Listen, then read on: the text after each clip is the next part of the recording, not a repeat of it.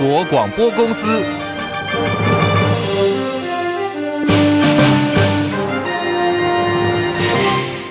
大家好，欢迎收听中广新闻，我是黄丽凤。赶快来关注的是中度台风小犬的最新动态。中央气象署在稍早上午的十一点半发布了中度台风小犬的陆上台风警报。现在呢是海上、陆上警报齐发。首波陆上警戒的地区包括有花莲、台东、屏东，还有恒春半岛。从今天的下半天开始，包括了北部、东北部降雨将会越晚越明显。明天一早开始，宜花东也会出现剧烈的降雨。明后两天是小犬台风影响台湾最明显的时间点，在东半部呢，恐怕会有豪雨跟大豪雨发生；北部、南部、中部山区也会有局部大雨。气象署表示，依照目前的路径预测，大部分区可能都会受到影响。至于是否会达到放台风假的标准，北部要达标可能会有难度，而被纳入入警范围的花东还有屏东等地最有可能达标。不过呢，还是要看稍晚的风雨预报而定。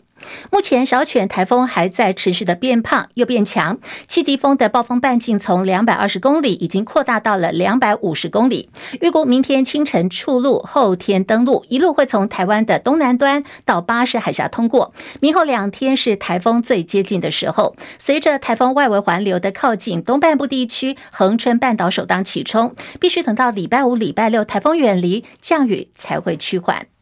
来关注的是今天的这个话题焦点，因为农业部进口鸡蛋出包多次发文指引农业部的脸书粉专林北好油版主林玉红，日前他声称遭人恐吓，但是呢，检警查获有国民党工背景的男子许哲斌涉有重嫌，桃园地院在今天的清晨已经收押了许哲斌，许哲斌供称是受到了林玉红的指使，手里头有证据，这个案子呢是自导自演，林玉红人设翻车，今天在脸书发文道歉了，表。是他是因为被出征、被抹黑，站在风头浪尖上，面对比以往更多的压力，击垮了他，才出此下策。强调有些恐吓确实他是请朋友帮忙的，可是有些恐吓是真的。同时还贴出自己的民进党证，宣布退出民进党。行政院长陈建仁今天要求减掉司法单位务必呢要尽速的厘清真相，以安定民心。张伯仲报道。对于先前喧腾一时的林北好友版主林玉红遭恐吓威胁事件，案情急转直下，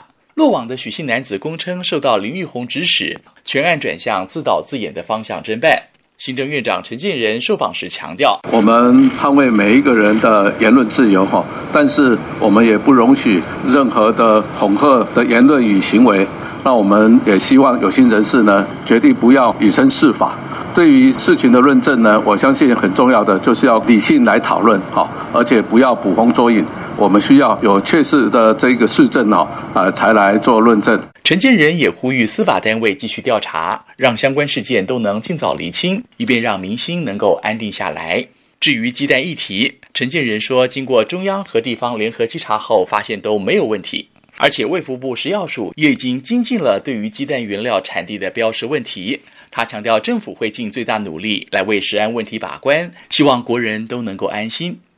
中广记者张伯仲台北报道。好，在这起事件当中呢，有一个关键人物是有国民党工背景的许哲斌。那么林玉红提到，许哲斌呢是基于朋友的道义才帮他，可是呢，因为他思虑不周，没有想到许哲斌在国民党党部上班的事情会引发的后续风暴，愚蠢的行为非常对不起许哲斌的义气。对此，国民党稍早也发了声明说，今天早上开了人事审议委员会，已经解除跟许哲斌的牢固关系。国民党对此表达遗憾，强调希望能够就事论事。不要无限的上纲。文传会主委林宽裕说：“希望就是能够就事论事，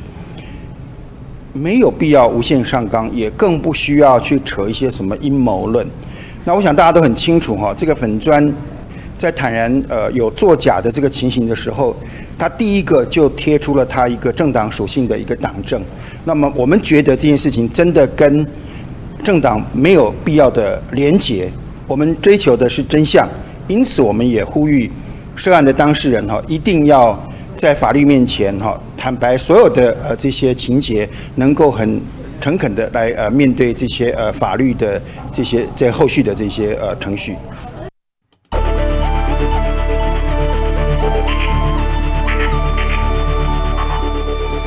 台币兑换美元目前呢是贬值了一点一三角，来到了三十二点三五兑换一美元。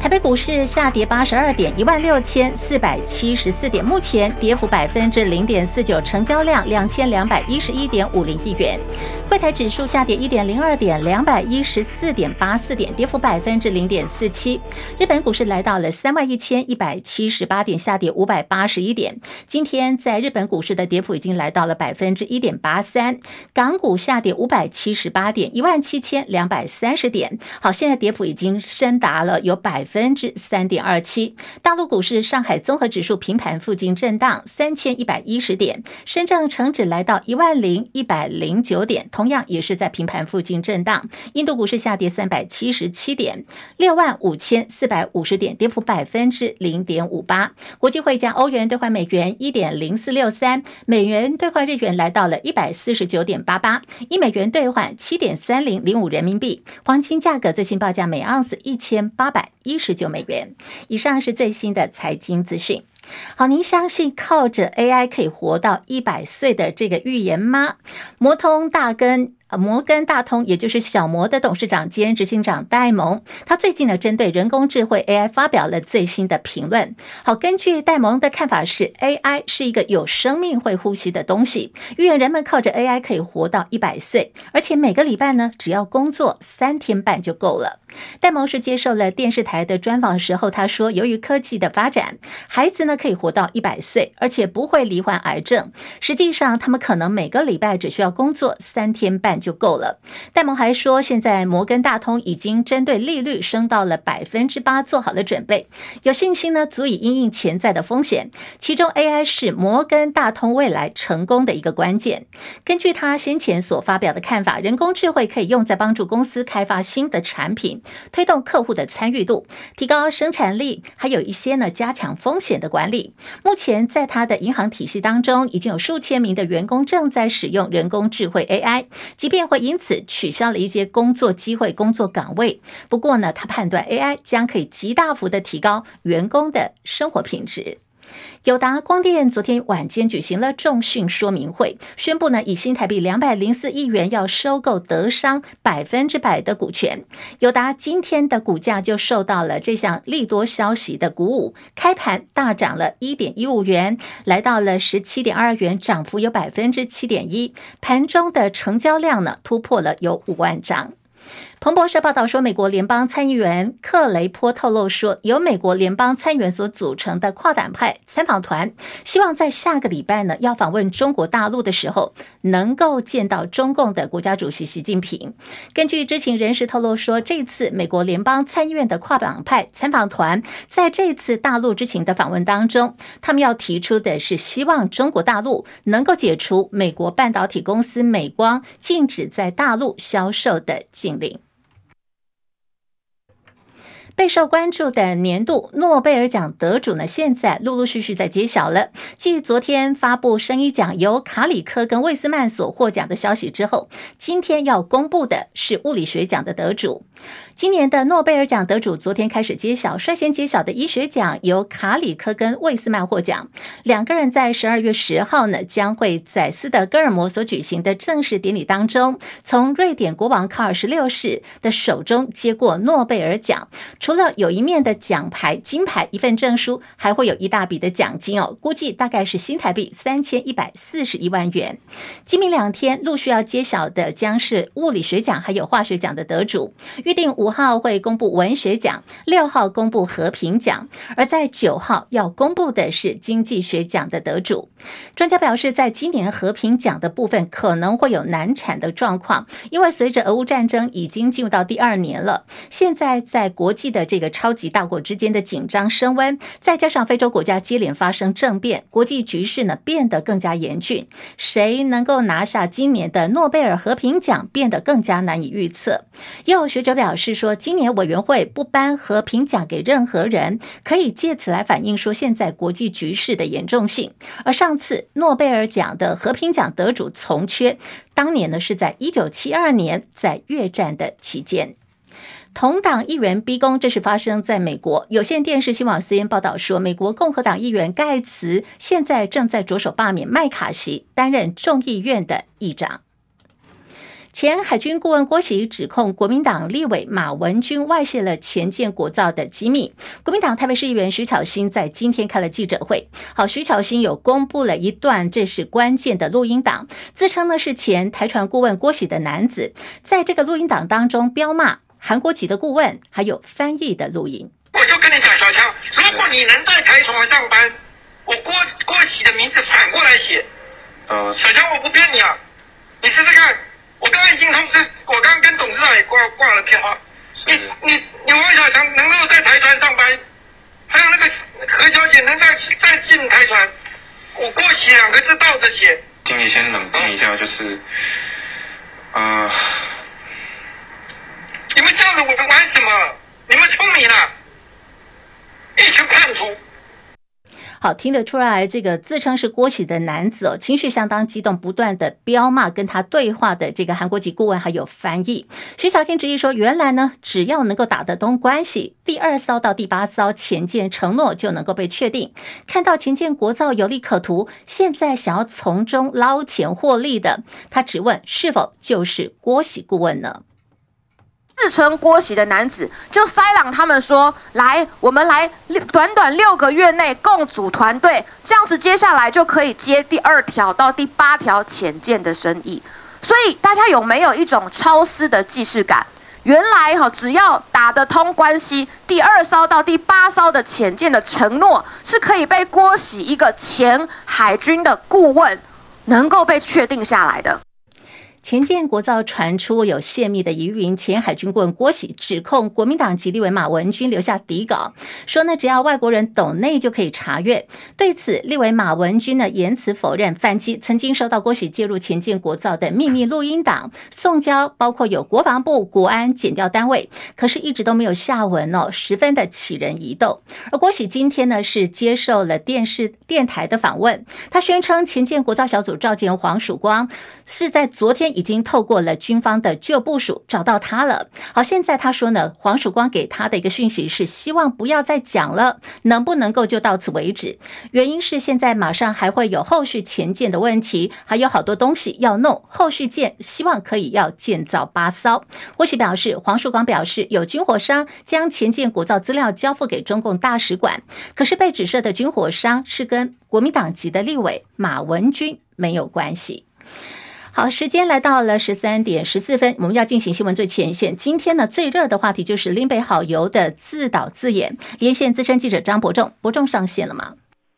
上线了，立峰好，听众朋友大家好。好，这个农业粉砖林北好油版主林玉红先前因为。批评了这个农业部专案进口鸡蛋，农业部长前部长陈吉仲，还有畜产会的前主委林林聪贤两人双双请辞下台。随后呢，林玉红就说他自己是收到了恐吓。不过昨天晚间，整个案子案情大翻转，竟然爆出了检调查出这个案子是林玉红自导自演的，发讯恐吓的还是一名国民党的党工许哲斌。这个今天一报呢，绿营可以说是捡到枪哦。伯仲怎么观察好油自导自演的政治后坐力还有这个效应呢？其实这起可以说是现在举国啊、可以说一路以来都关切的案件了，到头来却变成大翻车的现场。啊、呃，不但先前力挺的一些政党或政治人物呢，纷纷的撇清啊、抽腿，有人还撤文啊。呃，许多原本挨闷棍的这个政府的要员，突然底气大增啊，说话开始变大声了啊。那么就连一些亲绿的媒体和知名的名嘴呢，瞬间都好像找到了活水源头啊，开始猛力的回击啊，开始带风向去。深究那位刚刚立峰提到那位蓝营党工许德斌，他究竟和党中央有多深的关联？言下之意啊，哎，这会不会是一起蓝营从头策划的毁赖大戏？那么，如果想简要做先做一个结论的话，一个评论的话，只不过一上午时间的发酵，这出戏呢，现在已经演到了心痛仇快的地步了。大家可以想见啊，今天晚上各台的政论性节目内容会有多辛辣啊？那些名嘴会有多么亢奋啊？呃，少数会咬牙切齿的。可能会包括避重就轻，就是避开陈吉仲挽救赖清德选情的前农业部长陈吉仲，以及呃陪他一起下台的畜产会董座林聪贤啊。因为这个事件呢发生在他们两人联联袂下台鞠躬之后，那么如果这个事情是不是能够早点发爆发，或许呃也早点被拆穿的话，搞不好他们还有机会继续稳坐其位啊，因为可以把一切都推给假消息污蔑啊所导致。其实这起案件先前大家应该都还记得啊，呃，阁揆陈建仁呢，在上个月的二十二号恐吓事件刚爆发的时候被批评毫无作为，对不对？大家应该还记得。那么，即便后来国民党团总召曾明宗呢，他连续两次在院会穷追猛打，呃，之后陈揆才改口承诺会积极的办案通，不过他也只说会在三个月内会给个交代啊。记得当时呢，他还提到警方查出呃发现的位置，这个 IP 的位置远在墨西哥，那么电话呢远在。委内瑞拉，哎，其实这个说法和刑事局稍早说电话是在萨尔瓦多有点不一样。其实不管了，就因为都是远在中南美洲，所以让破案变得不是那么容易啊。结果后来嫌犯落网之后，真相大白，啊、一度以为来自境外的恐吓讯息，其实都是用 VPN 跳板来伪装啊。呃，这个主嫌许哲斌，其实他是不是主嫌，或者他是被教唆的，还很难讲。他是从会在新北市中和的住处传发讯息，所以。其实大家还是可以继续去探究这些犯案的手法是不是真的这么难查，还是包括我们的电信警力啊，以及我们的天才 IT 大神长痛所领军的数位发展部，他们到底有没有竭尽心力去办案，还是真的是力有未逮啊？这些问题其实后续都可以去探讨。不过事态演变到这个地步，我们知道蓝营的处境当然是十分的尴尬啊。呃，特别是《镜周刊》呃，在我们知道今天两点法院才裁定收押许哲斌嘛啊，那么从这个时间点开始之后，好像。就是早就已经准备好了一些独家专题，他一口气全都倒出来了啊、呃！像是披露许哲斌啊，是莱茵党工的背景，还提到他专责处理主席信箱啊，协助会转外界投书给党主席朱立伦的陈情内容。言下之意呢，似乎还有意想勾起大家联想，党中央会不会知情？甚至有没有可能是党中央授意执行的一项秘密任务？甚至是卧底，对不对？是，但后来。国民党当然，国民党中央有立刻去去驳斥啊，说他其他完全跟这个主席信箱没有关系啊。发言人有有特别提到这件事情。那么，不过我看另外还还想到说，呃，还提到说，检警在追查后发现，哎，这个这位许哲斌其实他是台大法律系毕业啊，据说他和林林玉林玉红两人是本来是旧识啊，而且他自知卷入恐吓案后果可能不妙，所以还想出了用录音来自访。却没有料到，他和林玉红的对话录音被检警查获，也变成了全案能够逆转的关键啊！所以这件事情其实看起来蛮严重的。所以，眼看这些几乎没有办法再辩驳的证据出炉之后，呃，人还在国外的林玉红，他也透过呃他的英北好友的粉专呢道歉认错，请大家原谅他的懦弱。实在因因为多年以来评论这些农业政策和农业议题啊，也遭到很多的抹黑跟不实指控，他讲这些都真的，就会才会导致他做出错误的事啊。他只是要，他强调，他只是想想一个办法，让自己能够成功的退场。但是，呃，他还是认为说，他所提到这些包括大量的鸡蛋报废啦，或是冷藏转常温使用这些可能遭遇的变质问题，或是大量进口蛋混入啊，当成国产蛋来食用，这些事实哦，一一都被证明了。这些东西可不是假的啊，他一直要强调这一点。所以他安排这样的退场，从想从风暴中抽身的时候做了最不好示范，才会让一切都变成闹剧了。但。他也宣布他要退出民进党啊，他也认为他伤害了他所属的民进党。大家不要忘，他是民进党党员啊。不过演变到现在，到底会不会因为这样的悲剧变闹剧，而把所有国人面对巴西进口战争议的风暴核心跟过去所有努力全都付之一炬呢？其实我想套句中广资深财经记者张家齐，刚刚还撰写了一篇专题报道，他的标题是“好油翻车，坏蛋还在”啊，就像我们刚刚提到这个林红玉他的一个。他的最后的一个结论嘛，啊，呃，加吉提到说，巴西鸡蛋事件呢不会因此就不存在。那么，当然进口采购的这个细节都有值得商榷以及不合理的地方啊。所以呢，一码归一码。好，那么最后我要提到，像这样的发展，当然对于曾经深刻去信任、同时大力支援林北好油的在野阵营来说，绝对会是一个非常重大的打击啊。呃，特别是许哲斌的蓝营党工背景，以及周刊指控他的跟跟党中央的关联，就算国民党。不断的去驳斥相关讯息是假讯息，但是我觉得，你知道外界不要有带风向的可能性，应该是蛮难的啊。但据说许哲斌已经在昨天晚上就已经向国民党请辞党职获准了。呃，不管他党辞不辞，其实大概都很难撇清关系了。就像我在开场时候提过的，我们可以想到，今天晚上我们知道各家电视台或是网络媒体他们的新闻节目内容要多辛辣有多辛辣，对不对？那些名嘴侧翼会有多亢奋，我们都可以想象，但是。这也显示出政党平时蓄积的议题掌控能量啊其实非常重要，也不应该过度建立的欣喜，什么捡到篮底都是菜。如果是平时都只靠网红来炒短线，或者只凭一些未获证实讯息就压上全党之力，我们到时候翻车啊！其实先前绿营也一次没有发生过，对不对？先前的新北幼儿园喂药事件，类似这样子，这样的从全党上下到最后翻车惨剧，不是第一回，恐怕也不会是最后一回。所以这一点呢，无论蓝绿阵营都一样。都得要反省，这是我的观察。好，非常谢谢我们中广资深记者张伯仲的分析还有观察。那么现在这个案子哦，它发生的时间点距离总统大选投票日只剩下三个多月的时间了。好，这一起的这个案子现在包含蓝绿几乎呢都在动员，双方各自有说法。好，我们在这边要来补充一下，就是这个林北好友版主林玉红说，是自己的懦弱跟逃避上演了这场的闹剧。他说呢，他会诚实面对所有的责任跟问题。题，那么外界现在在起底，在这个案子当中的共犯许哲斌，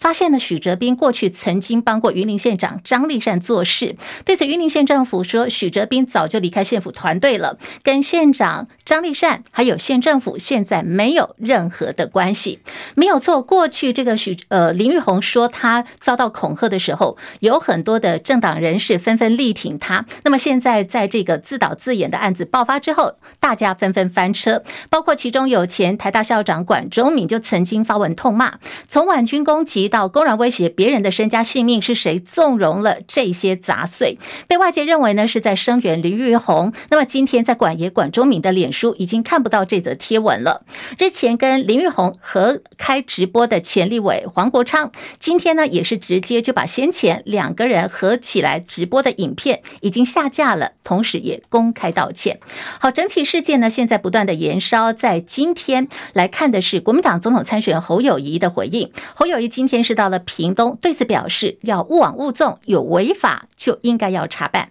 温良奎报道。国民党总统参选侯友谊上午来到屏东，一早走访里港和九如。侯友谊来到九如农会跟农民座谈之前，接受媒体联访。针对林北好友粉专爆出自导自演的争议，侯友谊表示，涉及网络言论以及所有行为，任何人都要接受司法调查，勿往勿纵。涉及到。网络言论以及所有的行为，任何人都是要接受司法调查。司法调查的过程当中，勿枉勿纵，有违法就办，没有违法还家清白。侯友谊接着话锋一转，呼吁民进党要把进口蛋的争议说清楚。我在这里再度的呼吁民进党，开写最重要的问题是，你的蛋怎么进口的？到底有没有官商勾结的内幕？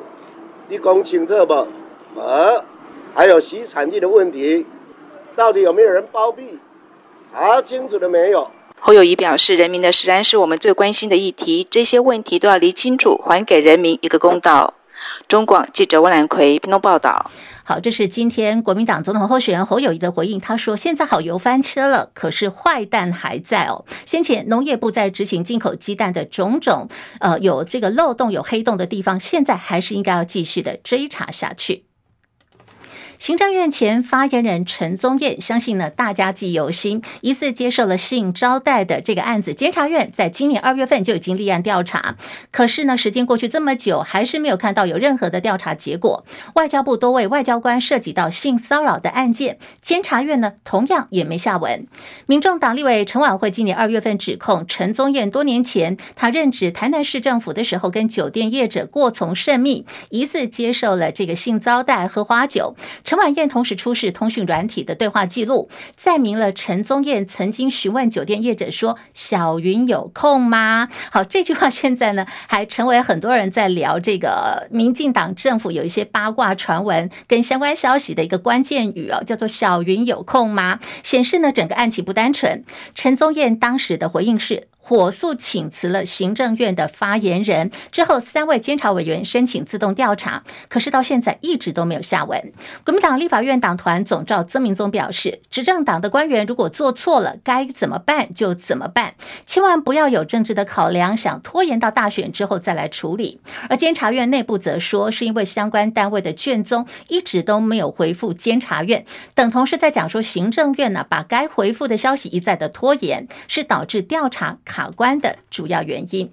另外是宜兰县政府公共造产的专员许智信疑似在外积欠赌债，他涉嫌以政府标案还有宜兰县长林姿妙的名义四处借钱，被害人数据说呢多达有五六十人，金额上看新台币两亿元。最新的消息是许智信疑似呢没有办法还债，从九月二十八号开始他就突然失联了，人间蒸发。对县政府的专员现在跑路消失，宜兰县政府说许智信在外的行为跟县政府没有关系。如果说民众的权益有受损，请依循法律的途径来解决。同时，也因为这个许智信是县府专员，他旷职时间超过三天了，现在宜兰县政府已经依法解雇他。